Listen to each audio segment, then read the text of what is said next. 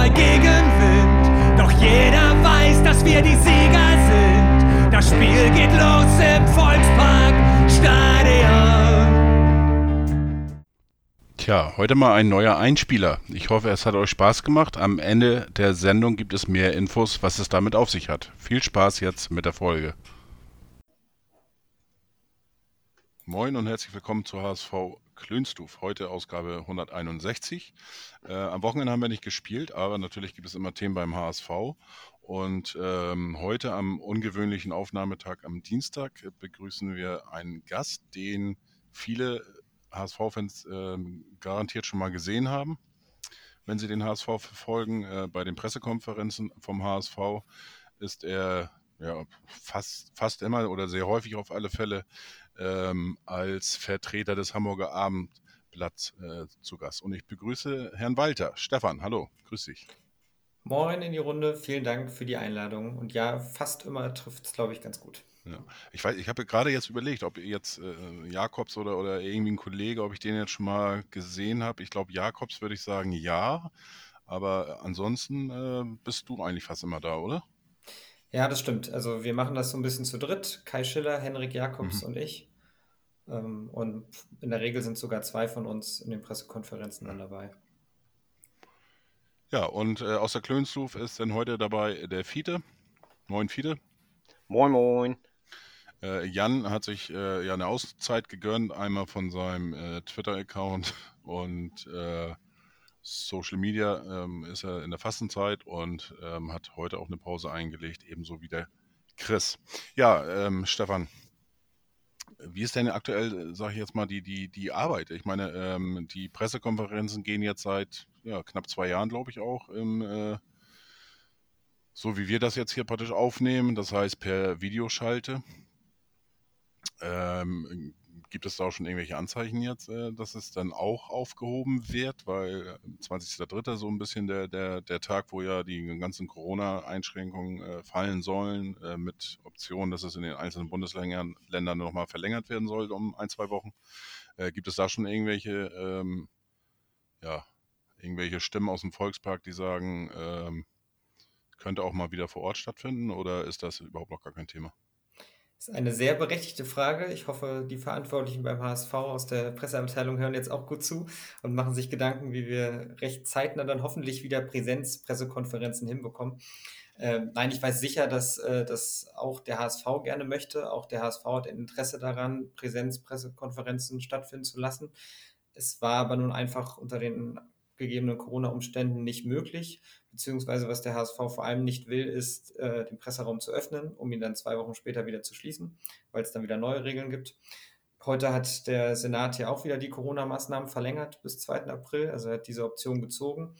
Ähm, von daher müssen wir mal schauen. Äh, ich kann euch versichern, dass wir regelmäßig äh, fragen, mit wir meine ich jetzt alle Hamburger Medienvertreter, die den HSV betreuen, also vor allem äh, Bild, Mopo, Abendblatt und NDR, dass wir regelmäßig nachfragen, äh, wann wir denn auch wieder eine Mixzone nach den Spielen bekommen können, um dann wieder die Spieler auch wirklich hautnah sprechen zu können. Das macht natürlich einen Unterschied, als wenn man nur ähm, bei HSV TV die Stimmen mitbekommt.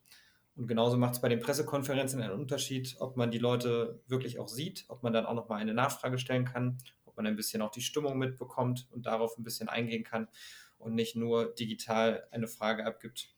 Dadurch wird es natürlich auch leichter für den ähm, Antwortenden, in dem Fall Trainer Tim Walter, dann auch meiner Frage auszuweichen und eben auch ähm, ja, nicht eine Nachfrage dann nochmal zu erhalten. Mhm. Ähm, ja, die Pressekonferenzen, das ist ja manchmal schon ein bisschen äh, als Außenstehender, ja, äh, um das nett zu sagen, ein bisschen eintönig. Also ähm, es kommt ja eigentlich, eigentlich äh, relativ wenig bei rum. Also manchmal hat man auch das Gefühl, da könnte man eigentlich auch jetzt vom HSV irgendwie einen Reporter hinstellen und, und äh, der kann dann die Fragen an, an äh, Tim Walter stellen. Ähm, woran liegt das? Liegt das äh, an, an den geheimen Absprachen zwischen der Presse und äh, dem HSV, dass da keine äh, bestimmten Fragen gestellt werden? Ähm, ja, oder ist man da als, als äh, Journalist dann äh, doch wirklich so zurückhaltend? Weil ich weiß, früher war es ja auch so, deswegen auch meine Frage, äh, wenn, wenn die Pressekonferenzen vor Ort stattgefunden haben, dann waren, das Interessante war ja eigentlich dann immer, wenn äh, die Mikros aus waren, also sprich die Kameras aus waren. Dann in der Mixzone hat man miteinander gesprochen und da sind dann auch so, wie auch immer, äh, Infos gefallen, die vielleicht nicht jeder hören sollte oder keine Ahnung, irgendwie so um den Dreh. Ja, das hast du noch sehr gut in Erinnerung. Ähm, das ist sicherlich auch äh, ein Grund dafür. Äh, es gibt definitiv keine geheimen Absprachen zwischen dem HSV und den Medienvertretern. Ähm, das geht, glaube ich, auch gar nicht, weil man kann ja keine Fragen zensieren. Das, wäre ja nichts anderes. Von daher dürfen wir schon alles fragen. Es ist aber natürlich so, dass wenn eine Kamera auf einen gerichtet ist, man anders antwortet. Ich glaube, das ist auch nur menschlich, als wenn man unter vier Augen im Off mal ein bisschen quatscht und dann auch nicht zitiert werden kann, sondern man einfach nur über die aktuelle Situation spricht. Äh, hinzu kommt, dass bei den Pressekonferenzen alle Leute zuhören. Wenn man jetzt also zum Beispiel Tim Walter mit seinen aktuellen Rechercheergebnissen konfrontieren möchte, dann gibt man seine Ergebnisse auch gleichzeitig allen anderen preis. Und von daher würde ich schon sagen, dass jeder da immer auch ein bisschen ähm, unter Vorbehalt seine Frage stellt und auch versucht, dann nicht unbedingt die Konkurrenz auf ein Thema aufmerksam zu machen, was man möglicherweise auch alleine hat zu diesem Zeitpunkt. Ähm, worauf ich auch anspielen möchte, ist eigentlich, man hat so ein bisschen das Gefühl, äh, auf der einen Seite ist der, der, sportliche Teil, also sprich äh, Tim Walter, und auf der anderen Seite sind mehr Fans unterwegs. Also ähm, und, und nicht unbedingt die Fußballfachmänner. Ähm, also ich habe jetzt auch keine Lust, solche, solche komischen Pressekonferenzen, wie die einmal da in Nürnberg stattgefunden hat mit dem Klaus. Nee, heißt er Klaus, der Trainer? Ja, ne? Kraus, ne? Kraus. Ja, ja, heißt Klaus. Ja. Klaus, mhm. äh, äh, wo er dann eben ab, abkippende sieben und halbe Achter und dreiviertel neun und, und tanzende zehn oder was weiß ich da gesprochen hat, was überhaupt keiner versteht. Aber so ein bisschen die, die Fragen nach der Taktik äh, äh, speziell und, und äh, ob das, keine Ahnung, irgendwie so, so, dass man mal fragt, wäre es das nicht vielleicht äh, besser, wenn man Sonny Kittel auf die 10 holen würde, wo er noch da, äh, außen so viel gespielt hat oder wie auch immer, so in diese Richtung, dass man da kaum was hört. Ähm, ja, ähm, habt ihr zu wenig Ahnung vom Fußball oder äh, du, du, spielst selber ja auch ein bisschen äh, Fußball? Ähm, du hättest normalerweise heute jetzt auch noch ein bisschen privates Kicken gehabt.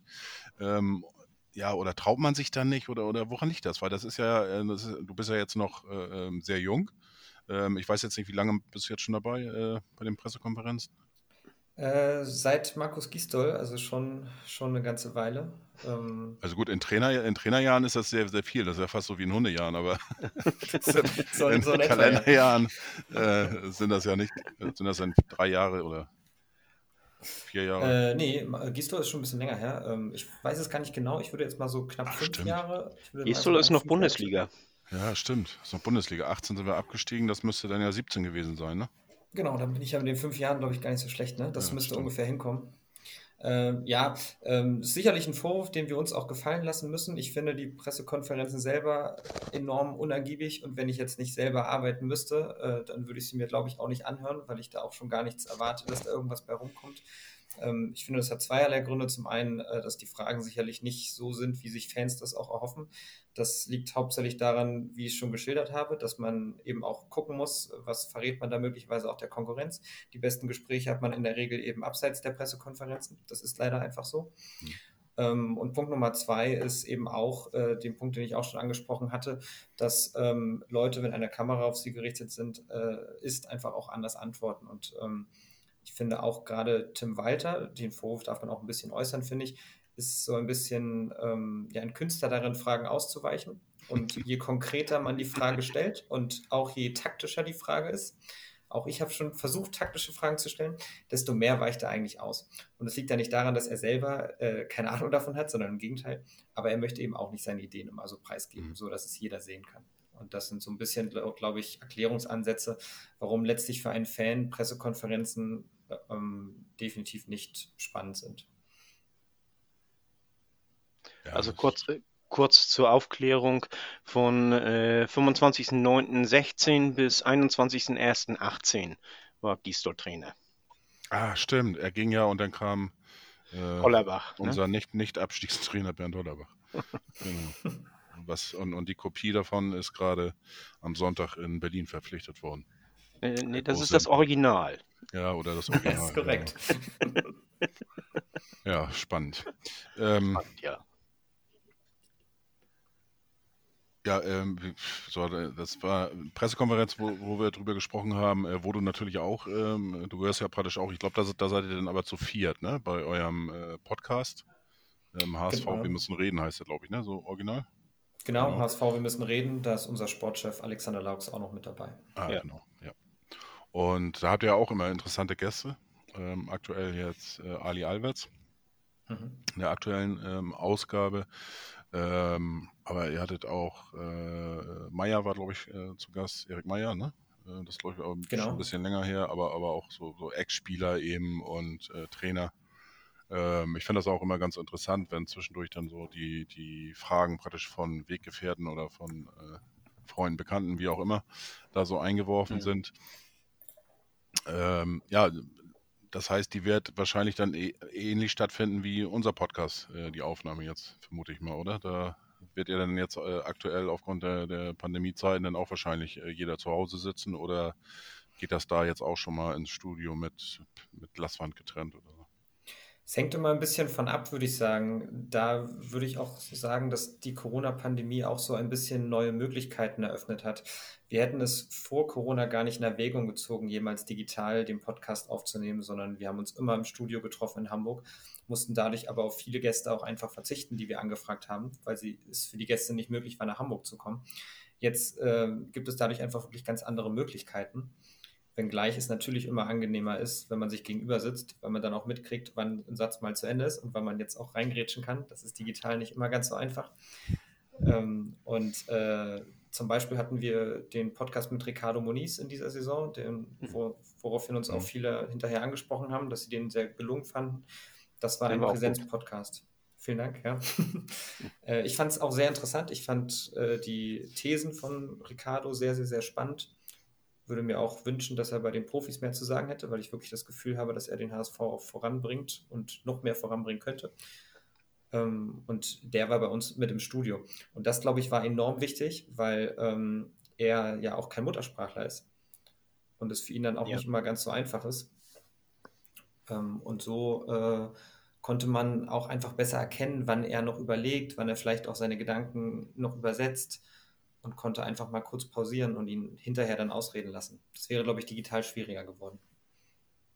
Ja, kann ich mir vorstellen. Dass sowas geht dann in Präsenz einfacher. Ähm, was würdest du sagen, wer war dein spannendster Gast da? Äh, Es war tatsächlich äh, Ricardo Moniz. Ähm, ich fand Erik Meyer würde ich auf Rang 2 setzen. Den fand ich auch sehr gut, gerade auch, äh, was er im Hinblick auf Mentalität auch gesagt hat. Hm. Ja. Ähm, weil liegt sicherlich auch ein bisschen daran, dass es auch, auch meine Meinung ist. Und natürlich findet man auch immer das am meisten spannend, was man selber auch verinnerlicht oder was man selber auch so sieht. Ist auch völlig normal, glaube ich. Hm. Ähm, aber die beiden fand ich schon, fand ich schon sehr gut. Äh, ich fand auch Mirko Slomka nicht schlecht, weil man ihm, finde ich, angemerkt hat, dass er einfach auch eine Sky-Erfahrung hat im analytischen Bereich und er dadurch einfach auch ein guter Redner war und Dinge gut analysieren konnte. Auch wenn er vielleicht dem einen oder anderen HSV-Fan nicht so wohlgesonnen ist, aufgrund seiner Arbeit hier in Hamburg, finde ich, konnte man ihm in Sachen Analyse von außen jetzt keinen Vorwurf machen. Deswegen fand ich ihn auch ganz gut. Mhm. Ähm, ja, äh, aktuelle Themen. Ähm, da, das ist ja dann für euch Journalisten generell natürlich auch alles schwieriger. Du hast es schon ein paar Mal erwähnt, eben dieser direkte Draht ist äh, äh, oder die Möglichkeit, irgendwo zu sprechen, äh, ähm, nach vor den Pressekonferenzen, nach dem Spiel, in den, in den Gängen und so weiter. Ähm, wo holt man sich denn Infos her, dass ihr dann immer einen Tick äh, schlauer seid, sage ich jetzt mal, als die Fans, äh, als Twitter oder ähm, wie auch immer. Ihr geht ja auch, auch ähm, spe spezielle Wege, sage ich mal so. Es hat ja auch einen Twitter-User, der David 1887, glaube ich, ist da unterwegs. Er hat es ja auch schon zu euch geschafft. Habt ihr einen äh, äh, extra Bericht über ihn äh, verfasst, eine, eine Seite sozusagen. Ähm, ja, wo, wo holt man sich die äh, äh, Infos dann her? Oder hat man seine Maulwürfe denn irgendwo beim HSV laufen? Oder äh, ist ja nicht so einfach im Moment die Zeit. Äh, ja, das stimmt. Äh, wir versuchen natürlich immer so kreativ wie möglich zu sein. Ähm, das gelingt mal weniger gut und mal gelingt es ein bisschen besser. Ähm, es gibt natürlich auch immer mal Geschichten, die haben gar nichts mit dem HSV zu tun direkt. Äh, du hast es gerade selber angesprochen, ähm, der vor allem Twitter-User David1887. Ähm, ich hatte ihn damals im Trainingslager schon am Chiemsee getroffen im Sommer und wir hatten uns schon knapp eine Stunde unterhalten ähm, und haben ein bisschen den Kontakt aufgebaut. Ich habe nicht sofort eine Geschichte über ihn gemacht, weil es sich einfach nicht ergeben hat, ähm, haben aber immer wieder Kontakt gehalten. Und irgendwann war der Zeitpunkt einfach da, ähm, dass es jetzt von HSV-Seite aus nicht so mega spannend war, sodass es dann auch einfach mal nett war, auch mal eine Fangeschichte zu machen, die man ganz gut an ihm erzählen konnte. Ähm, und das ist so ein bisschen eigentlich immer unser Anspruch. Also unser Anspruch, also gerade beim Abendblatt würde ich sagen, es ist eigentlich nicht das Trainingsgeschehen einmal von vorne bis hinten abzubilden, sondern eher Geschichten darüber hinaus äh, zu finden. Ähm, zum Beispiel auch mal eine Finanzgeschichte machen, ähm, die Marketing-Situation beleuchten. Ähm, wer sich für die ganze Causa Baccariata interessiert, dem kann ich das Abendblatt morgen nur wärmstens ins Herz legen. Ähm, da lassen wir das ganze Thema nochmal von neutralen Juristen auch einordnen, auch was die Beschwerde der Staatsanwaltschaft jetzt bedeutet wie es da weitergeht und ähm, wie das alles einzuordnen ist. Ähm, das sind ja alles Themen, da braucht man jetzt nicht immer den HSV dafür. Ja, deswegen gilt es auch für uns einfach dann auch mal kreativ zu sein, zu überlegen, was, was finden die Leute jetzt gerade spannend oder was könnten sie spannend finden. Ähm, spannender zumindest als das, was auf dem Trainingsplatz passiert. Mhm. Ähm, gibt es denn auch, auch irgendwelche Sachen, wo ihr dann sagt, ähm, da lassen wir die Finger von oder darüber berichten wir nicht? Äh, äh, gibt es da so ein, so ein ja, weiß ich nicht, Tabus, Tabuzone oder, oder wie auch immer man das äh, nennen ja, mag? Gute Frage. Ähm, bei uns gibt es die zumindest. Ähm, auch wir werden manchmal von Beratern kontaktiert und dann heißt es halt, ob wir nicht den einen oder anderen Schützling mal platzieren könnten, also ein Gerücht aufsetzen, was definitiv nicht stimmt, aber es ist ja immer gut für den Berater, wenn seine Klienten im Gespräch sind bei anderen Vereinen. Und da zum Beispiel ist für uns eine absolute Tabuzone erreicht, also das machen wir nicht. Ähm, ich will jetzt nicht sagen, dass andere Medien das möglicherweise machen, aber ähm, wir machen es definitiv nicht. Aber ist das nicht denn ähm, auch für euch interessant. Ähm, äh, okay, wenn ihr den Bericht jetzt nicht macht, ähm, in allen Ehren, aber auf der anderen Seite verliert man dann nicht auch irgendwie bestimmte Infos äh, vielleicht mal ein bisschen früher zu bekommen? Das ist natürlich dann die Kehrseite des Ganzen, klar, ähm, weil das ist natürlich dann häufig auch ein Geben und Nehmen. Ähm, es kommt jetzt aber eher selten vor, dass wir Dinge platzieren sollen, die, die, wo wir den Eindruck haben, dass sie gar nicht stimmen. Mhm. Ähm, grundsätzlich ist es natürlich immer von Vorteil, wenn man ähm, hier und da so sich sein Netzwerk aufbaut und den Kontakt hält und auch nicht immer bei jedem, nach jedem Gespräch eine große Geschichte macht, ähm, sondern einfach dann peu à peu durch den gut laufenden Kontakt dann auch mal Dinge erfährt, weil man auch Vertrauen aufgebaut hat. Ähm, ich würde sagen, das ist eher so ein bisschen auch Kern unserer Arbeit. Oft, oftmals sind die, die Informationen, die nicht unbedingt äh, zum, zum Drucken in der Zeitung äh, wichtig sind, äh, äh ja viel wertvoller, weil sie fürs Verständnis des Ganzen ja äh, wertvoll sind. Also, äh, dass man gewisse Sachen besser einordnen kann, dass man weiß, so und so tickt er und äh, das äh, macht er des und, äh, aus dem, dem, und dem Grund oder so. Und, und äh, also das, ich habe auch einige Kontakte beim HSV und mir hilft das immer sehr, die Informationen, die ich bekomme, gut einzuordnen. Und äh, da, da brauch, das braucht man ja gar nicht äh, drucken, das braucht man gar nicht in die Welt rausschreien, sondern einfach nur, damit man äh, besser verstehen kann und dann kann man den Leuten ja auch besser den HSV erklären. Ja, absolut. Das ist definitiv auch ein wichtiger Bestandteil des Ganzen. Manchmal ist das ja dann auch eine Information, die man irgendwann zwei Monate später mal gebrauchen kann, weil sie dann in den Kontext passt. Das, das kann natürlich auch vorkommen. Das Schöne an unserer Arbeit ist ja, oder an meiner Arbeit auch, ich muss nicht immer alles wissen, ganz im Gegenteil, ich darf sehr vieles nicht wissen, ich darf aber alles nachfragen. Mhm. Und ähm, so sehe ich das Ganze auch. Wer hat denn jetzt bei der allerneuesten Schlagzeile äh, recht? Ablösesumme für ähm, Mario Wuschkwitz. Äh, 4 Millionen hat äh, Sky rausgehauen, ihr jetzt aktuell äh, nach, nach Abendblattinformationen bei rund 3 Millionen. Wer hat jetzt recht? Ich muss natürlich sagen, dass wir recht haben. ähm, mich haben die 4 Millionen gestern von Sky ehrlicherweise ein bisschen überrascht, ähm, weil das war eigentlich auch, nie Thema. Ja. Also ähm, Thema waren immer, dass der HSV versucht hat, diese 3,5 Millionen, die ja festgeschrieben waren, die verankert waren vertraglich, ja. dass der HSV versucht hat, diese Summe zu drücken, mit der Argumentation, dafür ziehen wir die Kaufoption jetzt schon. In Klammern sollten wir nicht aufsteigen, weil wenn sie aufsteigen sollten, dann müssten sie die Kaufoption eh ziehen. Ähm, deswegen hat es mich ehrlicherweise ein bisschen gewundert, dass Split jetzt schon dem Ganzen eingewilligt hat, weil noch kann der HSV ja aufsteigen. Ähm, und mhm. ich hätte gedacht, dass Split zumindest mal bis Ende Mai abwartet, ob dann eine Entscheidung fällt, ob sie nicht sowieso 3,5 Millionen kassieren. Aber offensichtlich äh, scheint entweder der Glaube an den HSV in Kroatien oder äh, die Kasse scheint dann nicht mehr so voll zu sein. Ähm, eins von beiden muss ja zutreffen, weshalb sie jetzt eine geringere Summe akzeptiert haben. Also lange Rede, kurzer Sinn, 4 Millionen ist, glaube ich, Quatsch. Und wir haben ja geschrieben etwas mehr als 3 Millionen. Das ist dementsprechend unser Kenntnisstand. Also das äh, hört sich für mich auch logischer an nach all dem, was ich äh, gehört habe. Äh, denn wie du sagst, äh, die drei Millionen, äh, dreieinhalb Millionen, die waren ja festgeschrieben. Warum sollen wir jetzt mehr zahlen? Das äh, macht ja gar keinen Sinn für uns. Aber gab Absolut. es wirklich eine Kaufverpflichtung bei Aufstieg? Ja, bei Aufstieg äh, wäre die automatisch gezogen ja. worden. Man hatte ansonsten zwei Jahre lang Zeit. Ähm, ja, und jetzt ist man dem Ganzen zuvorgekommen.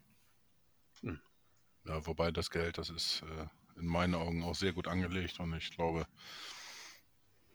ähm, ja, das 5, 6 oder noch mehrfache wird man da dafür bekommen, wenn man beim HSV die Geduld hat und auch dementsprechend natürlich dann äh, ja äh, nicht, nicht dazu genötigt wird, aus äh, finanziellen Gründen und aufsteigt. abgeben zu müssen. Wieso? Ja, ohne, Auf, ohne Aufstieg kriegen wir nicht, kriegst du nicht die, die Summen. Ja. Ist, Weiß ich äh, nicht. Also der ist für mich wirklich ein außergewöhnlicher Spieler. Also, das ähm, stimmt. Und ähm, du, keine Ahnung, äh, selbst wenn du oben mitspielst, äh, kannst du auch mal 20 Millionen für so einen Spieler kriegen. Äh, Gerade als Innenverteidiger gibt es da auch nicht so viele auf dem Markt und äh, der ist, ist schon äh, wir haben ja bei, bei uns ist ja der, der Chris noch dabei, der ähm, äh, hat kroatische ja, Vorfahren, Wurzeln. Seine Wurzeln, genau. Und der kannte ihn auch, der, war, der hat gedacht, alle äh, Spenden, wo das Gerücht kam, dass er zum HSV kommt. Weil er hat das nie im Leben geglaubt, dass so ein großes Talent äh, äh zum HSV freiwillig geht. Und äh, da hat er schon damals gesagt, das ist äh, wo ihn keiner kannte. Da hat er ja gesagt, also das ist echt eine Perle, die, die der HSV da bekommt und, und oder ein Rohdiamant und, und wenn der HSV da jetzt nicht zu bekloppt ist, äh, dann haben die da richtig gutes äh, äh Geschäft gemacht. Hat ähm, er recht gehabt, muss man sagen. Ja, trotzdem, äh, die viele Vereine äh, sind bereit, ein bisschen mehr auszugeben, wenn sie gesehen haben, wie er sich in der ersten Liga macht. Denn Erstliga und Zweitliga Fußball ist doch von der Geschwindigkeit zum Beispiel schon ein kleiner Unterschied. Und, äh, das ja, aber ähm, er wird ja auch, auch ja. jetzt kurz, äh, kurzfristig auch ähm, in Kroatien in der A-National spielen. Davon bin, äh, kannst du ausgehen. Ähm, und von daher wird er sich äh, in den Jahren, äh, also es ist ein Vierjahresvertrag. Und selbst wenn wir jetzt nicht aufsteigen, wird er da über sehr kurzfristig garantiert zum Einsatz kommen und dann auch seine Leistung bringen. Und äh, ja, wie gesagt, da hat der HSV mal endlich sehr, sehr, sehr viel richtig gemacht. Ähm, du hast vorhin ja schon gesagt, äh, das ist auch ein gutes Thema. Ähm, seit Gisto bist du praktisch dabei beim HSV, genau. äh, sozusagen haupt, hauptberuflich als äh, HSV-Experte für, für das Hamburger Abendblatt. Bist du so lange jetzt auch? Ja, klar. Dann bist du auch so lange ich bin schon länger beim Abendblatt, aber ich war okay. nicht sofort äh, im HSV-Kreis mit drin. Aber seit ja. 2012 bin ich beim Abendblatt.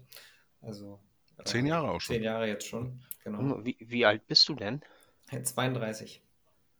Also ich, also vom, vom Aussehen her, also du hast dich sehr gut gehalten, vom Aussehen her hätte ich dich für unter 30 gehalten, muss ich ganz ehrlich sagen. Vielen Dank, das äh, höre ich sehr häufig äh, und äh, mittlerweile ist man ja in einem Alter, in dem das dann auch ein Kompliment ist. Äh, das war vor zehn Jahren noch anders. also alles gut. Mhm. Ähm, äh, du bist dann ja sozusagen ja, hauptberuflich äh, wirklich HSV-Experte, oder? Machst du noch was anderes beim äh, Hamburger Abendblatt? Oder?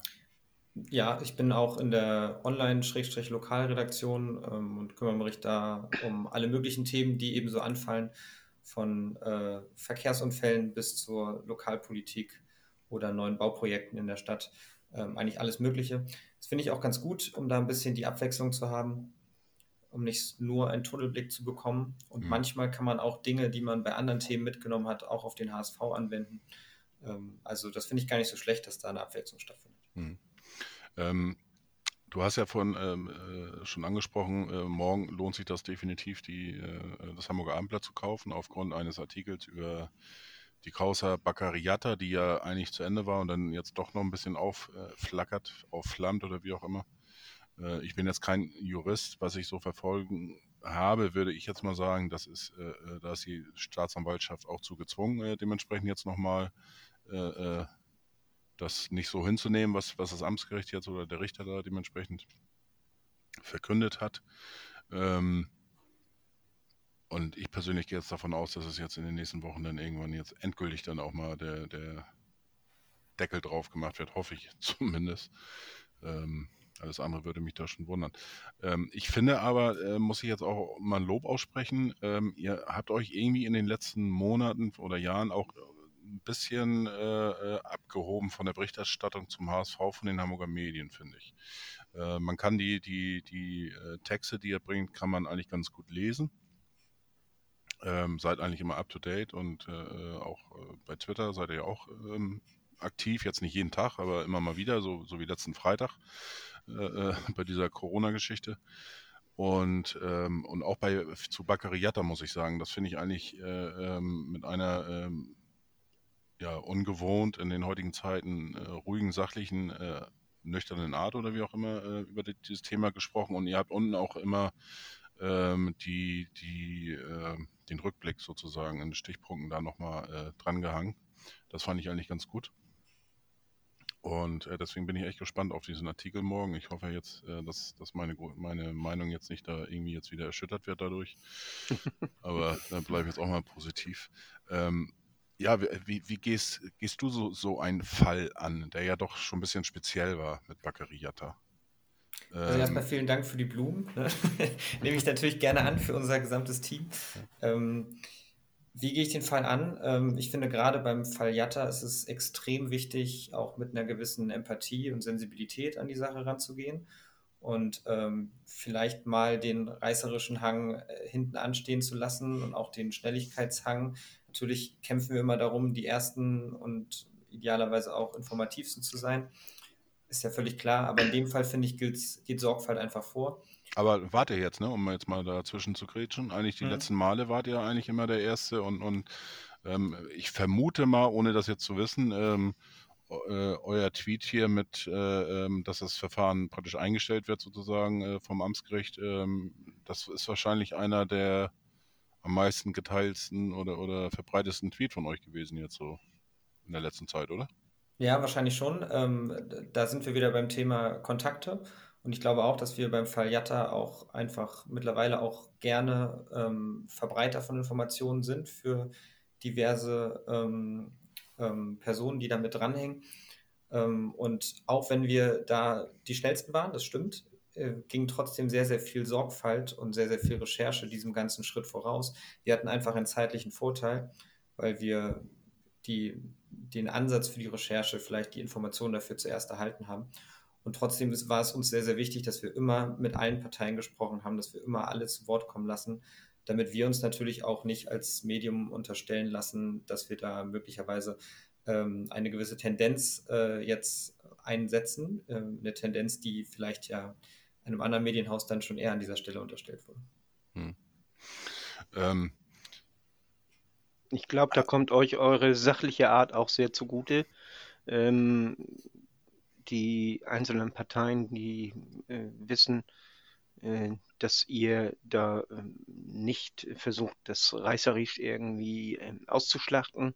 Natürlich äh, gibt es so eine große Headline, also das äh, gehört ja dazu, aber äh, dass ihr versucht, das Ganze sachlich und, und neutral zu berichten.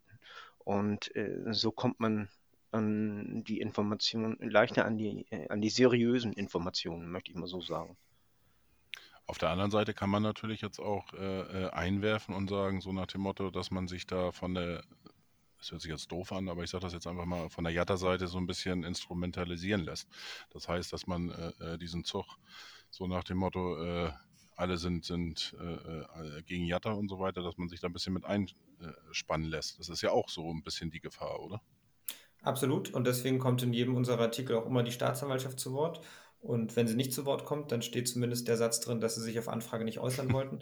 Das ist ja ihr gutes Recht, wenn sie dann mal hier und da auch mal, manchmal ist Schweigen ja auch Gold ähm, und genauso auch die Gerichte und so weiter und so fort. Aber ich denke schon, dass wir immer versucht haben, alle Seiten zu Wort kommen zu lassen. Ähm, und dass uns das auch geholfen hat, äh, auch glaubhaft zu sein im mhm. Fall Jatta. Also in der äußeren mhm. Wahrnehmung. Hast du denn ähm, in den Jahren, dann hast du ja praktisch äh, äh ja, den, den, den kompletten Aufstieg, also den Beginn und, und den Stand, Status jetzt von Jatta mitbekommen. Ähm, auch wenn jetzt natürlich die letzten zwei Jahre mit Corona mal wieder Thema, dass man da nicht so dicht dran ist, aber hast du da äh, ähm, irgendwie was mitbekommen, ob das mit, mit ihm irgendwas gemacht hat als Mensch? Also Jatta ist wirklich ein unglaublich fröhlicher Mensch. Ähm, äh, das, man kann sich das gar nicht vorstellen, aber ich finde es wirklich bemerkenswert, wie er mit dieser ganzen Situation, die seit zweieinhalb Jahren schon andauert, umgeht. Ähm, wenn man ihn jetzt nur einen Tag mal beobachtet, äh, würde man nie den Eindruck gewinnen, dass er sich seit zweieinhalb Jahren gegen Vorwürfe wehren muss, äh, bei denen andere sicherlich mental auch irgendwann einbrechen würden. Ähm, er tut das nicht ich weiß noch genau, wie er vor knapp einem Jahr mal eine Schwächephase hatte und da ist schon gemutmaßt worden und es wäre ja auch nur menschlich, dass das alles auf die Ermittlung zurückzuführen ist. Da gab es ja auch die Hausdurchsuchung, das war alles so in diesem Zeitraum. Aber auch aus diesem Loch ist er wieder hervorgekommen und ihn selber ähm, scheint es nach außen hin nicht weiter zu belasten. Das stimmt aber natürlich nicht. Natürlich äh, ist Baccariata manchmal ein sehr, sehr trauriger Mensch auch, weil das natürlich auch ähm, ja, zur Verzweiflung bringt, mit welcher Akribie und Energie da auch die Ermittlungen immer wieder fortgeführt werden und wie oft er schon entlastet wurde, sei es durch Dokumente oder auch das Bezirksamt Mitte äh, und jetzt auch das Amtsgericht Altona. Äh, und trotzdem ist nie ein Ende da. Trotzdem kommt immer am nächsten Tag ähm, kommt die Fortsetzung, die Verlängerung äh, der ganzen Debatte. Und ich finde, dass er das rein menschlich gesehen ähm, enorm gut wegsteckt und dass er da definitiv auch ein Vorbild ist für andere Leute, die ähm, vielleicht nicht vergleichbare Schwierigkeiten haben, aber generell so im Umgang mit, mit schlechten Nachrichten, finde ich, ist er wirklich ein Paradebeispiel. Ich finde, ähm, ähm, also wir von außerhalb sehen ja äh, in erster äh, Linie seine Leistung auf dem Platz. Und äh, ich finde immer, äh, je mehr sie ihn unter Druck setzen äh, von außen, äh, desto besser sind seine Leistungen irgendwie. Also auch damals, als die Vorwürfe aufkamen, da hat er irgendwie nochmal einen Schwung nach oben gemacht. Und äh, auch nach der Hausdurchsuchung, die fiel zwar in eine Schwächephase, aber nach der Hausdurchsuchung äh, wurde seine Leistung auch wieder besser. Und, und äh, das imponiert mir ganz ungemein, äh, dass er, je größer der Druck ist, umso besser spielt er im Grunde. Ja, es ist definitiv eine interessante Beobachtung und deckt sich auch ungefähr so mit dem, wie ich das oder wie wir das bisher so wahrgenommen haben. Ähm, es ist definitiv bemerkenswert, wie er das auf ja. dem Platz vor allem wegsteckt. Ja, ich, wie gesagt, ich bin gespannt und äh, ich hoffe, dass man dann irgendwo dann den zweiten Deckel auf den Deckel aufmachen kann und das Thema dann wirklich erledigt ist. Äh, äh, wer war denn heute beim Training von euch? Äh, ich war da. Du warst da. Mhm. Das heißt, äh, du hast mit den zwei Jungs gesprochen und äh, kannst dann auch bestätigen, dass die äh, Ultras äh, beim nächsten Heimspiel gegen Paderborn wieder dabei sind? Äh, achso, das war mein Kollege Henrik Jakobs. Das, das war noch einen Tag vorher aber. Ah, okay. Aber ähm, das ist ja bisher das, was wir und ihr ja wahrscheinlich auch, ähm, da seid ihr möglicherweise manchmal auch besser sogar noch informiert als wir, aber das, was wir bisher so wahrgenommen haben, ist ja, dass es äh, jetzt gegen Düsseldorf und Paderborn zu einer Rückkehr der Ultras dann kommen soll. Also ja, wäre mir persönlich neu, muss ich sagen. Also weil äh, einfach mit dem Hintergrund, dass die Forderungen, die sind ja jetzt nicht nur vom äh, HSV oder, oder nicht nur von der Nordtribüne äh, e.V. Gestellt worden, sondern auch dementsprechend von Karlsruhe zum Beispiel, Stuttgart und so weiter, waren noch ein paar mehr dabei. Ähm, wenn man sich die Forderungen anguckt, die sind ja noch nicht erfüllt. Deswegen hat mich das schon ein bisschen überrascht. Und ähm, Vollauslastung, äh, weiß ich nicht, ob das gegen Paderborn schon der Fall sein wird. Aber Fiete, ich wollte dich jetzt nicht unterbrechen. Ja, ähm, gegen Düsseldorf habe ich gehört, äh, sind sie offiziell noch nicht dabei. Also äh, die fahren da wohl hin und, und äh, weil ich meine, das sind ja Fußballfans, die ganzen, aber, aber noch nicht äh, als, als äh, organisierter Support, so was ich gehört habe. Aber äh, dann anschließend äh, wollen die wieder ins Stadion und den HSV nach vorne peitschen. Ja, aber aus, aus, auswärts, ne? ja, äh, auswärts ist ja eh nie das Problem gewesen. Also da sind die Fans ja sowieso, äh, alle die da sind, die machen ja mit äh, beim Support und, und äh, ja, mal gucken, ich bin als alter Mann hier mit 48 am äh, Samstag. Ach ja, okay, da, da wird es dann schon Aus, schwierig. Die Ausnahme nächste Woche in Düsseldorf, vier Leute, ne? Genau. Aber äh, sonst äh, im Großen und Ganzen ist, ist der Support auswärts, äh, der ist ja nie abgerissen. Äh, es geht ja in erster Linie um den Support hier im Volkspark, ne? Absolut. Ja, ich bin echt gespannt. Also mich hat das ein bisschen überrascht und äh, ja, vorhin war das auch nochmal Thema. Äh, und da sage ich, na, da will ich doch gleich mal nachfragen hier heute Abend im Podcast bei meinem Gast, äh, hm. ob er das bestätigen kann. Und äh, ja, ich bin echt gespannt. Also, weil, wie gesagt, noch steht nicht, glaube ich, nicht fest. Ähm, du hast selber nochmal gesagt, dass sie in Hamburg ja jetzt nochmal bis 2. April oder wie auch immer die Option praktisch gezogen haben, dass es verlängert wird. Ähm, ob da denn jetzt, äh, wann ist das Spiel gegen Paderborn? Ach nee, das, das ist ja schon. Ja. Das ist dann eine Woche später. Paderborn also ist am 2. April. Hm. Ah, stimmt, genau. Und äh, ja, genau, das ist ja gegen Paderborn. Nee. Nee, nee, das kann nicht am 2. April sein. Gegen Paderborn. Also vorher... hier bei mir steht am äh, transfermarkt.de äh, Samstag, 2.4.22, 13.30 Uhr, Heimspiel gegen den SC Paderborn. Ah, stimmt, ja, ich nehme alles zurück. Und dann am 5. April ist ja in Aue. Das ist und Aue, da, ja. Und da haben wir zwei Heimspiele hintereinander. Ja, weil das Aue-Spiel ja dann verlegt wurde. Ne? Das, das Aue-Spiel ja, ist ja ein verlegtes Spiel. Das ist, ist zu Hause. Ist, ist und dann am... spielen wir in Kiel. Ah, okay. Ach, ist es. Am 10. spielen wir in Kiel der, und am 16. Pokal? Der Pokal ist am 19. 19, ah, okay, weil vor dem Pokal spielen wir ja gegen KSC. Ja, also das äh, Viertel, Viertelfinale nochmal wiederholen und dann äh, drei ja. Tage später Halbfinale äh, gegen SC Freiburg. Und äh, ja, wie gesagt, ich bin gespannt, ob das äh, dann zum nächsten Heimspiel tatsächlich schon der Fall sein wird, dass äh, die Toren alle aufgemacht werden bei, auf 57.000 wäre nicht so verkehrt natürlich aus finanzieller Sicht auch vom HSV. Aber ähm, das hat ja heute dann auch nochmal gezeigt, um nochmal auf den Wuschkowitz-Transfer zu kommen, dass der HSV ja zumindest noch Geld hat, um solche drei Millionen dann äh, äh, auch nochmal jetzt zu zahlen. Ne? Ja, sie haben natürlich durch den Pokal ähm, alleine 3,9 Millionen bisher an Prämien eingenommen. Dazu kommen ja noch Zuschauereinnahmen, die man sich erteilt im Pokal. Ähm, kalkuliert war ursprünglich mit Runde 2. Das heißt, wir haben hier mindestens eine Differenz von 3,5 Millionen. Das ist ziemlich genau jetzt äh, die Vuskovic-Summe, beziehungsweise sogar noch ein bisschen mehr. Äh, Demgegenüber stehen natürlich fehlende Ticketeinnahmen während der ganzen Corona-Zeit. Auch da hat ja. der HSV ursprünglich mal mit ähm, 30.000 äh, Zuschauern gerechnet im Schnitt. Das ist natürlich inzwischen nicht mehr ähm, zu halten.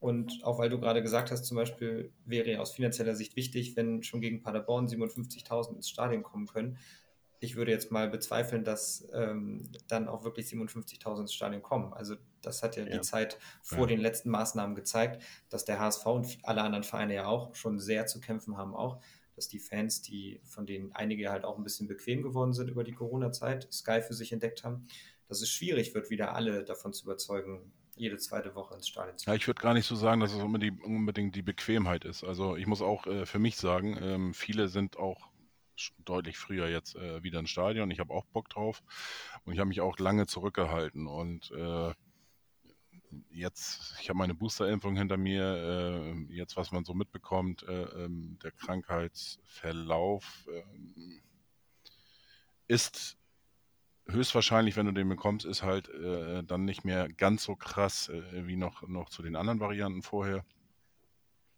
Und irgendwann muss man auch mal wieder raus. Ne? Also ähm, ich, ich sag mal so, äh, ich hatte auch schon bessere Gefühle, wenn ich, wenn ich ein Spiel vor mir hatte, wo ich hingefahren bin. Ähm, wie gesagt, ich habe da auch lange gewartet und ich kann das auch verstehen, dass da viele Zuschauer immer noch zurückhaltend sind, ne? Äh, durch Corona und was man eben die letzten zwei Jahre mitgemacht hat. Und ähm, dass da ein bisschen skeptisch ist und dass es ein bisschen länger dauert, das kann ich mir schon vorstellen. Ich glaube, das wird tatsächlich noch ein bisschen dauern, bis da wirklich wieder, sag ich mal, die alten Zeiten sind. Ähm, auf der anderen Seite, wenn du natürlich so ein Highlight-Spiel hast wie gegen äh, SC Freiburg im Pokal, Halbfinale. Und ähm, ich will jetzt äh, Freiburg nicht schlechter machen und ähm, die sind genauso äh, der Favorit wie beim letzten Halbfinale gegen, gegen äh, Rasenball Leipzig zu Hause. Das wird genauso eine schwere Kiste. Aber ähm, vom Namen her äh, ist vielleicht bei dem einen oder anderen Fans äh, äh, ja, der Glaube ein bisschen höher, dass man da vielleicht eine Chance hat, weiterzukommen. Und ähm, ja, 87, beim letzten Mal war ich dabei äh, in Berlin und ich würde das natürlich auch gerne mitmachen. Ne? Und äh, also da glaube ich schon, dass es da ausverkauftes Haus sein würde äh, wenn da die Schotten aufgemacht werden. Aber generell, klar, also ich glaube aber, das ist nicht nur, äh, das macht man sich, glaube ich, hier und da ein bisschen zu einfach, wenn man sagt Bequemlichkeit und Sky und so weiter. Ähm, ich glaube schon, dass viele auch ins, ins Stadion äh, möchten, aber eben auch äh, eben den Respekt eben noch haben. Ne? Und das sind auch so ein paar in der Timeline, wenn ich den Weltmeister zum Beispiel sehe. Der hat auch zwei, drei Jahre mehr auf dem Buckel. Und da guckt man natürlich dann schon mal, ne, ob man das Risiko eingehen möchte oder nicht. Aber also generell also das, wird das, das ist bei mir auch ganz klar der Grund, äh, warum ich äh, dieses Jahr noch nicht im Stadion war. Äh, so das eine oder andere Mal hätte man ja können, aber äh, äh, ich traue dem ganzen Braten noch nicht und äh, bin deswegen sehr vorsichtig. Und ich weiß auch nicht, ob ich zum Pokalspiel gehe, muss ich ganz ehrlich sagen. Deswegen, ich, eigentlich große Lust hätte ich aber äh, ich kann es noch nicht sagen. Hm. Ähm, vorhin bin ich total, fällt mir jetzt gerade wieder an, bin ich voll vom Weg abgekommen. Ich wollt, eigentlich wollte ich ja fragen, ähm, da du jetzt ja, wie gesagt, du hast praktisch den Abgang, also den, den, äh, den Abstich erlebt, äh, die letzten zwei, nee, das, ja, die, das, das Jahr davor sozusagen, ähm, hast natürlich dann auch hautnah mitgekriegt, äh, die ersten drei Jahre beim HSV. Und ähm, jetzt ist es so, dass der HSV wieder angefangen hat, äh, in diese typische Rolle äh, reinzuwachsen oder reinzufallen, wie auch immer man das äh, bezeichnen möchte, ähm, in der Rückrunde alles wieder zu verdatteln. Ähm, wir haben, oder der HSV ist gestartet in die Rückrunde mit äh, ähm, sechs Punkte mehr als im Vergleich zur Hinrunde und jetzt äh, auf einmal sind es ein Punkt weniger als in der Hinrunde zum gleichen Zeitpunkt. Ähm, viele sagen aber immer, der HSV ist ja auch sehr stark bemüht zu sagen, äh, das ist alles anders. Ähm, ja, welch, welchen Eindruck hast du da gewonnen? Ich gehöre auch eher zu der Fraktion, die sagt, äh, dass es dieses Jahr anders ist. Insofern, dass ich nicht das Gefühl habe, dass die Mannschaft komplett einbricht. Also was es da schon für Spiele in den vergangenen drei Zweitliga-Jahren gegeben hat, gerade Richtung Saisonende, ähm, auch unter Daniel Thune gab es fürchterliche Auswärtsspiele in Sandhausen und dann Regensburg mit dem 1-1 im Anschluss. Und da meine ich, war es Karlsruhe direkt als nächstes Heimspiel wieder 1-1, was dann auch sein letztes Spiel war. Ähm, es gab auch mal ein 1-5 gegen Sandhausen. Ich habe dieses Jahr nicht den Eindruck, dass es solche Spiele wiedergeben könnte, wenngleich der HSV sich wahrscheinlich auch perspektivisch immer schwer tun wird, gerade auswärts bei äh, Kellerkindern, die eben ähm, etwas weniger Fußball spielen, sondern eher Fußball zerstören wollen. Ähm, aber ich finde, es ist dieses Jahr eine andere Mentalität auf dem Platz. Ähm, ich habe schon das Gefühl, dass die Mannschaft insgesamt gefestigter ist. Das ist ein eingeschworener Haufen. Das war die Mannschaft vielleicht nicht immer die letzten Jahre. Ähm, und sie ist widerstandsfähiger, sie geht besser mit Rückständen um, mit Rückschlägen auch generell. Das hat man jetzt auch in Nürnberg gesehen und dass nach 120, äh, so 10 Pokalminuten da direkt den Ausgleich zu schießen oder auch aufs Tor zu drängen, das hat man jetzt in den vergangenen Jahren nicht unbedingt gesehen. Und trotzdem, und das sage ich eigentlich auch seit Saisonbeginn, ähm, wobei das jetzt unerheblich ist, aber trotzdem habe ich eben äh, auch den Eindruck, dass Qualität einfach fehlt. Und da sehe ich jetzt eher das Problem, in Anführungszeichen, weshalb ich nicht unbedingt davon ausgehe, dass der HSV aufsteigt. Sie sind zumindest für mich kein Top-Favorit. Aufsteigen können sie natürlich trotzdem, keine Frage. Aber sie sind eben dieses Jahr nicht mehr der Top-Favorit. Und ähm, trotz aller Geschlossenheit und äh, aller Fähigkeit, mit Rückschlägen umzugehen, ähm, finde ich, zeigen auch die ganzen Unentschieden, dass eben gerade in der Spitze ähm, Qualität fehlt. Und besonders wenn die Führungsspieler vorne, also in der Offensive, äh, mit Jatta und Latzel und Kittel mal einen schlechten Tag haben, was ja absolut mal passieren kann, gar kein Vorwurf. Aber dann fehlt es eben an Alternativen. Dann bietet der Kader keine adäquaten Wechseloptionen. Und das war in der Vergangenheit eher das Enttäuschende, dass der HSV eigentlich absoluter Top-Favorit war, definitiv die beste Qualität im Kader hatte und aber letztlich in der Saison-Endphase enttäuscht hat. Und das sehe ich dieses Jahr anders. Also die Erwartung runter und dadurch kann man nicht runter, äh, nicht tiefer fallen. Könnte man auch sagen. Also äh, ich sehe es ja eher als, äh, äh als äh, Vorteil, dass wir dieses Jahr nicht der Top-Favorit sind. Äh, die anderen konzentrieren sich oder, oder die, die kleineren Vereine, die, die konzentrieren sich nicht nur auf den HSV, sondern eben auch auf Werder, auf Schalke, auf St. Pauli und wer da alles ist und Darmstadt. Ja, ne, und äh, wir sind jetzt einer von vielen und äh, sind nicht mehr. Das Spiel gegen den HSV ist nicht mehr das Spiel des Jahres. Hm. Ich glaube für viele immer noch das Spiel des Jahres, muss ich sagen. Also, äh, aber äh, gegen, ich verstehe schon. Gegen Schalke zum Beispiel oder gegen Werder, also das sind auch sehr, sehr attraktive Spiele für diese äh, anderen Mannschaften. Und äh, es ist leichter, sich auf ein Spiel im Jahr zu konzentrieren, hätte ich fast gesagt, äh, sich hoch zu pushen, als äh, auf drei, vier. Und unser Vorteil ist, dass die anderen sich noch Punkte wegnehmen. Also ich glaube schon, dass äh, die Chance definitiv noch da ist und dass wir auch bis zum Ende ein Wort oben mitreden werden. Und äh, ja, heute hat er auch wieder gezeigt, dass wir auch alle äh, oder ich sag mal, wir Fans zumindest nicht richtig informiert gewesen waren letzten Dienstag. Da hieß es ja noch, dass nur Haya eigentlich äh, äh, Corona hatte. Und wie man heute gesehen hat, äh, muss ja dann spätestens am Abend wahrscheinlich dann auch die positiven Tests schon reingerutscht sein von Schonlau und von Kittel, weil äh, alle drei sind heute wieder auf dem Platz gewesen. Das heißt, äh, sie sind freigetestet und auch, das darf man auch nicht vergessen, sind dementsprechend ja auch vom UKE, glaube ich, findet das ja statt. Als Partner vom HSV sind die nochmal auf, ja, wirklich auf Herz und Nieren äh, äh, geprüft worden und dementsprechend heute wieder angefangen ans Mannschaftstraining äh, äh ranzu, äh, ranzuführen. Und ähm, ja, das hat der, hat der HSV dann ja auch gut geschafft, ne? vor der Presse ein bisschen zurückzuhalten, oder? Äh, ja, definitiv. Wir erfahren auch nicht immer alles. das ist so. Ähm, nach meinem Kenntnisstand hatten trotzdem Kittel und Schonlau am Mittwoch ihre positiven Ergebnisse. Ähm, es ist aber so, das kennt ihr vielleicht aus eurem privaten Umfeld auch, bei den Leuten, die bisher Corona hatten. Äh, ich hatte es glücklicherweise noch nicht, aber ich kenne logischerweise auch mehrere, die es hatten. Und das Gesundheitsamt rechnet in der Regel nochmal zwei Tage zurück nach dem ersten positiven Befund. Und ab diesem Tag, nämlich zwei Tage vorher, werden dann die sieben Tage ähm, berechnet, nach denen man sich freitesten kann. Von daher kann man auch am Mittwoch den äh, positiven Befund gehabt haben im Fall von Kittel und Schonlau und trotzdem heute dann auf dem Trainingsplatz gestanden haben. Ähm, nehmt uns nochmal mit, äh, wer ist jetzt alles eigentlich noch positiv? Also, ähm, ich habe es mir extra nochmal rausgesucht, weil ich schon damit gerechnet habe, gerechnet habe, dass die Frage kommt. Und ich wollte keinen Aufzählungsfehler machen.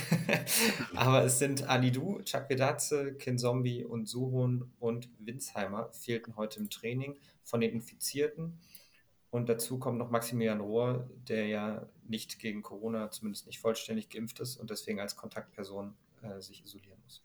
Wollte ich gerade sagen, bei Maxi Rohr ist das ja, muss, äh, es muss ja eigentlich so sein, dass er zumindest zweimal geimpft ist. Das heißt, die Boosterimpfung muss ja fehlen, weil sonst hätte er ja gar nicht mit nach Spanien gedurft. Das ist korrekt. Ja.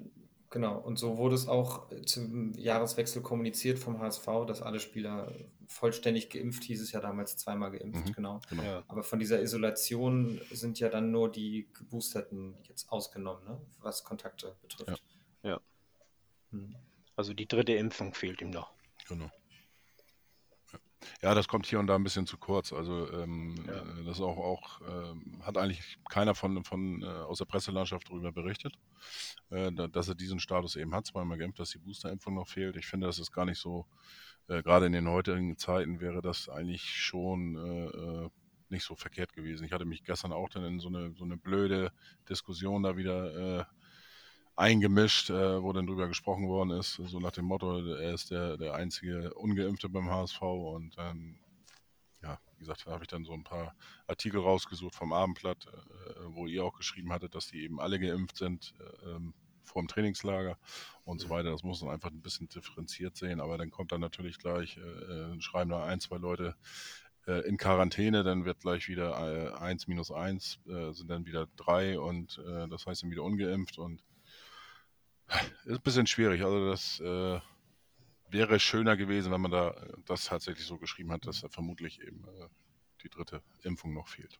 Oder Boosterimpfung. Ähm, wenn ich da ganz kurz reingrätschen darf, gerade weil das Thema so emotional aufgewühlt ist, und da gebe ich dir total recht, hätte ich mir zum Beispiel auch gewünscht, dass der HSV da deutlich transparenter mit den Corona-Fällen umgeht und auch mit dem Impfstatus von Maximilian Rohr. Und ich glaube, gerade Maxi Rohr tut man keinen Gefallen damit, das zu verschweigen und dann heißt es ja immer, aus Datenschutzgründen soll man da nicht alles preisgeben. Aber in dem Fall hat man ihm ja eher ein, ähm, äh, also man hätte ihm einen Gefallen getan, wenn man es transparent kommuniziert hätte. Da gehört natürlich Und, auch der äh, Spieler ja, zu, ne? Das ist, ist ja, ja auch, eine, auch eine Geschichte, ne? Absolut. Der Spieler muss dem ja zustimmen. Ja, aber so denken jetzt einige, dass er gar nicht geimpft ist und ja. äh, es geht so eine kleine Hetzjagd los. Äh, gerade in sozialen Medien geht das ja sehr schnell. Ähm, weiß ich nicht, ob das dann die richtige Art der Kommunikation ist. Absolut absolut. Ja, ähm, wie, wie läuft denn äh, jetzt am Wochenende liegt das äh, Spiel an bei unserem Ex-Trainer, bei Daniel Thune? Ähm, die sind ja auch so ein bisschen auf einer ähm, Erfolgswelle, haben trotz des, äh, äh ja auch, ich glaube, ein Spieler hätte gefehlt, dann wäre das Spiel auch abgesagt worden, äh, vergangenen Sonntag in Paderborn. Ähm, haben 1 zu 1 gespielt. Äh, die einen sagen glücklich, die anderen sagen unglücklich, wie auch immer aber haben immerhin einen Punkt äh, mitgenommen. Ich glaube, auch drei neue sind, glaube ich, zum Einsatz gekommen. Äh, relativ äh, äh oder Saisondebüt aus der äh, zweiten oder U-Mannschaften. Ähm, wie verbringt äh, du denn so ein Auswärtsspiel? Ähm, ist von euch auch einer immer unterwegs dabei oder dass ihr euch abwechselt oder ähm, macht ihr das denn, wie du vorhin mal so schön sagtest, bequem auf der Couch? also Auswärts wechseln wir uns definitiv ab. Äh, zu Hause könnten wir uns für meinen Geschmack noch etwas häufiger abwechseln. Da bin ich definitiv eher der Leidtragende hier und da. Da genießen Kai und Henrik Vorrechte. Aber auswärts haben wir ungefähr die alle die ähnliche da. Anzahl. Genau, die sind öfters ja. da. Und wir kriegen nur zwei Tickets. ähm, äh, auswärts ähm, wechseln wir uns ab. Ähm, ich war zum Beispiel jetzt in Nürnberg ähm, ich weiß gar nicht, wer, ob Kai oder Henrik jetzt in Düsseldorf sind, ähm, aber da wechseln wir uns schon ab, besprechen wir auch alles immer rechtzeitig, weil man muss ja auch entsprechend planen. Mhm. Genau, also das, das findet schon, schon sehr gleichmäßig alles statt. Äh, und auswärts ist immer nur einer von uns. Es sei denn, es ist mal ein Spiel bei Werder Bremen zum Beispiel, ähm, wo man möglicherweise auch mit dem Leihwagen hinfährt, da macht es ja auch keinen Unterschied, ob da jetzt zwei Personen oder eine Person drin sind, was die Kosten betrifft für, für den Verlag. Ja, da würde ich dann ja die, die Metronom äh, empfehlen. Da könnt ihr dann mit 50 Euro hin und zurück. Das ist noch günstiger als ein Leihwagen. Nach Bremen. Und ich würde sowieso immer die Bahn bevorzugen, aber äh, manchmal ähm, muss man ja auch noch ein bisschen arbeiten und man muss auch gucken, in welchem Metronom fahren möglicherweise die Fans. Ähm, wo kann ich dann nicht so gut arbeiten? Und dann gibt es da hier und da ja, eine Abwägung. Ja. Ja, also bist du nicht dabei und äh, verfolgst aber, gehe ich mal von aus, trotzdem die Spiele? Das auf jeden Fall. Ähm, ich versuche immer die 90 Minuten auch zu sehen und im Urlaub guckt man sich zumindest mal die Highlights an. Bist du denn schon eigentlich immer HSV-Fan gewesen oder bist du, äh, äh, würdest du dich da äh, noch irgendwie als neutral äh, bezeichnen oder? Ich bin definitiv neutral. Gut, dass die Frage kommt. Viele denken ja immer, dass man aufgrund seines Fanstatuses ähm, praktisch so zu diesem Job kommt. Ich finde, es ist sogar eher von Nachteil, wenn man Fan ist, weil einem die Neutralität fehlt und die finde ich enorm wichtig bei der journalistischen, ausgewogenen Berichterstattung. Ähm, ein Fan sieht die Dinge immer eher ein Ticken zu positiv oder ein bisschen zu negativ. Das ist auch völlig normal, dafür ist er auch Fan. Und wenn ich jetzt aber mit diesen Emotionen schreiben würde, dann ähm, würde ich das nicht unbedingt für ausgewogen betrachten. Deswegen finde ich das ganz gut, da auch neutral zu sein. Ähm, ich bin gebürtiger Berliner, ähm, habe deswegen den HSV immer außer Distanz aber schon verfolgt. Finde den Verein auch sehr spannend, aber ich bin definitiv kein Fan. Okay. Äh, bist du denn äh, Berliner Fan irgendwie einer Mannschaft? Äh, ich bin als kleines Kind als äh, Hertha-Fan groß geworden, weil wie das dann so ist, äh, das wird ja mehr in die Wiege gelegt. Und mein Papa hat mich mal mitgenommen ins Stadion und mir das Trikot übergesetzt. Mhm. Und ähm, dann war ich auch sehr lange leidenschaftlich auch dabei. Ähm, aber habe auch mittlerweile gerade auch durch das Leben in Hamburg ähm, eher eine Distanz nach Berlin aufgebaut. Ja, da ist ja auch unser ehemaliges äh, äh, Denkmal, Hamburger Denkmal jetzt äh, unterwegs. Ich bin echt gespannt, äh, ob er jetzt auf den Spuren von Otto Rehagel ist und äh, auch sang- und klanglos praktisch absteigt mit Hertha oder ob er das dann nochmal rumreißt. Also äh, ich glaube, da hat keiner mit gerechnet. Ich glaube, von den Journalisten, äh, die waren alle genauso platt wie, wie, wie alle Fans oder, oder wie auch immer. Ne? Das glaube ich auch, ja. ähm, ja, ich hätte jetzt echt gedacht eigentlich, dass du HSV-Fan ge gewesen bist oder bist, aber äh, siehst du, wieder was gelernt. Ähm, aber die anderen Hast du das rausgelesen aus den Berichten? Nein, nein, nein. nee, nee, ich dachte eigentlich, ja, keine Ahnung. Weiß ich nicht. Aber ich, ich war jetzt auch überrascht, äh, muss ich ehrlich sagen, dass du zehn Jahre schon beim Abendblatt bist. Äh, das war mir auch nicht so bewusst.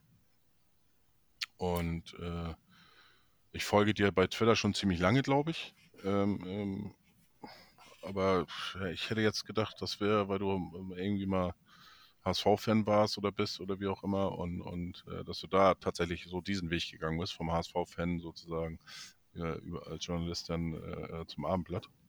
Aber siehst du, wieder was gelernt? Es war eher das Leben in der Stadt, was mich zum Abendblatt geführt hat. Oh, okay. ähm, aber die anderen scheinen dann ja doch ein bisschen äh, Herzblut, HSV-Fanblut in sich zu haben, oder? Wenn, wenn die auch schon gerne äh, äh, öfters äh, zu den Heimspielen gehen? Ja, das hängt auch damit zusammen, dass es natürlich auch ein Erlebnis einfach ist und es natürlich auch Spaß macht. Das ist immer die schöne Seite unseres Jobs, äh, gerade am Samstag, wenn am Sonntag keine Zeitung erscheint ja. und man äh, nicht ganz so intensiv arbeiten muss, dann ist es natürlich auch einfach schön, die Stimmung aufzusaugen. Jetzt auch mal völlig aus neutraler Sicht. Ne? Das hat gar nichts mhm. mit, mit Fan-Dasein oder nicht zu tun, sondern natürlich macht es Spaß, in ein volles Volksparkstein zu gehen und äh, einfach die Stimmung aufzusaugen. Deswegen kann ich das nachvollziehen, dass die beiden da auch auf äh, vordergründig immer dabei sein wollen. Äh, ich kann aber auch damit aufklären, dass sie auch keine Fans sind. Okay. Wobei ich nicht zu viel über ihre, ihre Fan-Herkunft sagen möchte. Da müsst ihr sie sonst mal selber einladen. aber sie sind definitiv keine Fans. Also ich glaube, unter den Journalisten gibt es viel weniger richtige äh, ursprüngliche HSV-Fans, als man denkt.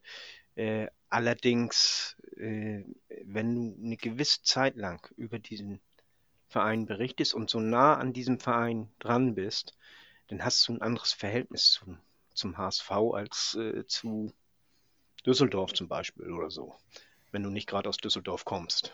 Ne? Hängt bestimmt auch damit zusammen, wo man wohnt, oder? Äh, ähm, hier, ähm, ja, wo, man, wo man herkommt, meinst du? Äh, oder, ja, oder was? Äh, ja, jetzt fällt mir der Vornamen nicht ein. Äh, hier Wolf von, vom Kicker. Sebastian Wolf. Sebastian, Sebastian Wolf. Sepp, ja, Sepp Wolf. Der, genau, der wohnt ja, glaube ich, weiß gar nicht, wo wohnt er? In äh, Wolfsburg? Braunschweig, irgendwie die Ecke? Braunschweig, meine ich, ne? Also er kommt aus Braunschweig. Ähm, ich oder weiß gar nicht, ob er, ob er, auch in Braunschweig lebt oder ob er nicht in Hamburg wohnt, aber er kommt auf jeden Fall aus Braunschweig. Oh, der pendelt ja. da irgendwie sowas, jedenfalls die Ecke. Und er ist ja äh, Braunschweig-Fan, glaube ich auch. Mhm. Und äh, auch von der Welt weiß ich noch den einen, äh, aber ich glaube, der schreibt gar nicht mehr für die Welt. Äh, Name ist mir jetzt ein bisschen empfallen. Äh, der war Kai auch Beermann. kein. Ja, genau. Lenneburger? Nee. Ja, Kai, Kai Beermann äh, und die Welt also haben sich dann irgendwann getrennt. Mhm. Genau, und der ist auch kein HSV-Fan, das weiß ich.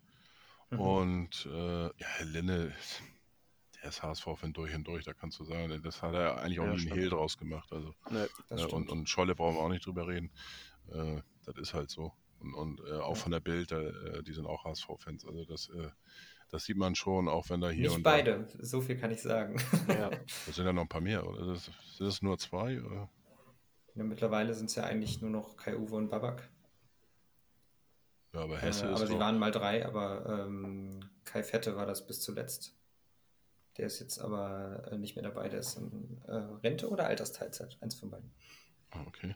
Aber hier, Hesse ist doch HSV-Fan, oder nicht? Müsst ihr ihn mal also, fragen. Ähm, da würde ich, ich glaube, seine schon... Antwort wird euch überraschen. okay. Ja, ja, Aber ja, selbst, selbst wenn er äh, jetzt Werder-Fan ist, nur um mal was zu sagen, äh, äh, wenn man so dicht am HSV dran ist, wie gesagt, ich sagte das gerade eben ja schon, äh, man baut eine gewisse Verbindung auf. Das lässt sich gar nicht vermeiden. Ist auf jeden Fall, also es stimmt, was Fiete sagt, äh, definitiv. Und natürlich, wenn man die Leute auch kennt und wenn man sich noch vor mhm. wenigen Tagen erst mit denen auch mal unterhalten hat, vielleicht auch mal länger oder so, ähm, natürlich hat man eine andere Bindung und äh, definitiv auch eine andere Bindung als zum Gegner. Ähm, und wenn ich zum Beispiel Privatspiele gucke, weil ich nicht arbeiten muss, dann gucke ich die auch immer mit befreundeten HSV-Fans oder meine Freundin ist auch HSV-Fan. Und natürlich wird man da auch manchmal ein bisschen angesteckt, ne? Von der Euphorie ja. oder auch der Trauer oder so. Völlig klar, natürlich kriegt man das alles deutlich intensiver mit. Ja. Ich sehe schon im Hintergrund ist, glaube ich, dein, dein tatsächliches Wohnzimmer und kein Hintergrundbild. Äh, das, äh, kann ich nur bestätigen äh, an die Hörer, da ist nichts mit HSV zu sehen, kein Schal, kein Bild. Äh, tatsächlich völlig neutral, äh, was bei viele dann äh, schon wieder anders aussieht. ja, ähm, zum Schluss äh, oder fast zum Schluss, äh, gleich gibt es äh, noch einen kleinen Einspieler äh, von uns, von HSV Klönstuf, ungefähr so ja, 30, 45 äh, Sekunden. Und zwar gibt es ein brandneues HSV-Lied, auch mal von einer ganz anderen Richtung, und zwar mehr so vom Punkrock ähm, aus meiner äh, komponiert und geschrieben, gesungen und gespielt und alles, was dazugehört, äh, von lieben Chris aus Neustadt in Holstein. Da könnt ihr schon mal reinhören. Nächste Woche ist er bei uns zu Gast. Äh, Freue ich mich drauf. Ich bin gespannt, was das für eine Runde wird. Und äh, dann werdet ihr auch die Möglichkeit haben, den ganzen Song zu hören. Äh, mir hat er Spaß gemacht. Ich habe es schon öfters gehört. Ist mal was ganz anderes. Äh, natürlich auch ein paar HSV-Sachen dabei und kann man sich mal gut anhören. Da wünsche ich euch viel Spaß. Aber zum Schluss möchte ich mich natürlich hier bedanken. Äh, bei Stefan, vielen Dank, dass du dabei warst. Vielen Dank für die Einladung, hat Spaß gemacht. Und ja, kann ich nur bestätigen. Und, ich sage auch vielen Dank. Äh, ich finde das auch immer sehr interessant, denn gerade mal so auch dann, äh, wenn man mal die Zeit hat, äh, weil HSV-mäßig ist ja durch das äh, ne, ausgefallene Spiel ein bisschen weniger los gewesen, dass man dann auch mal die Möglichkeit hat, so, so zu sprechen, wie, äh, ja, wie tickt denn äh, die Hamburger Journalie sozusagen und, und äh, wie arbeitet sie und äh, ja, und auch dann erfahren, dass du eben kein äh, sozusagen Hardcore-Fan bist vom HSV und nicht dadurch äh, zum Job gekommen bist. Ja, hat äh, sehr viel Spaß gemacht, aber nichtsdestotrotz möchte ich natürlich auch von dir gerne einen Tipp haben jetzt, äh, wie dann das Spiel in Düsseldorf ausgehen wird. Ich glaube, dass der HSV gewinnt, weil ich die Corona-Sorgen von Düsseldorf noch mal ein bisschen gravierender finde als die vom HSV. Und irgendwie habe ich das Gefühl, dass das Thema einfach dieses Spiel entscheiden wird. Okay. Das heißt, jetzt um konkret. 2 zu 1. Wie, was war das? 2 zu 1. 2 zu 1. Oma-Tipp, ja, Fide. ja, das wäre eigentlich auch mein Tipp gewesen. Also gehe ich auf ein 3 zu 2 ähm, für den HSV. Oder nee, ein 3-1. So ich hoffe einfach, äh, dass, es das gleich, dass ich das gleiche Erle äh, Ergebnis sehen werde, was ich schon mal da äh, im, damals hieß es noch Esprit Arena, ähm, jetzt heißt das, glaube ich, Merkur oder wie auch immer, äh, Arena in Düsseldorf ähm, erleben werde. Und das war ein Aus 1 zu 0 Auswärtssieg. Ähm, damals war es allerdings nicht gegen Düsseldorf, sondern Bayer Leverkusen, weil Leverkusen da ein Jahr seine Heimspiele mhm. ausgetragen hat aufgrund Umbaus äh, in Leverkusen. Ja, und da hoffe ich dann, äh, dass das Ergebnis bleibt und äh, dass wir dann mit 1-0 nach Hause fahren. Äh, für mich steht sowieso, sag ich mal, das Treffen mit den Jungs drumherum. an erster Stelle freue ich mich drauf, endlich mal wieder unterwegs zu sein. Ja, und dann schauen wir mal, was danach denn noch geht. so kann man ja auch schon sagen, dass der HSV am letzten Wochenende auch gewonnen hat, obwohl sie gar nicht gespielt haben. Die ersten drei haben ja auch alle nicht gewonnen. Von daher hoffen wir mal ja, wie gesagt, nochmal schönen Dank. Bleibt gesund und äh, ja, bis zum nächsten Mal. Nur der HSV. Nur der HSV. Mein Leben lang blau, nur der HSV. Das weißt du.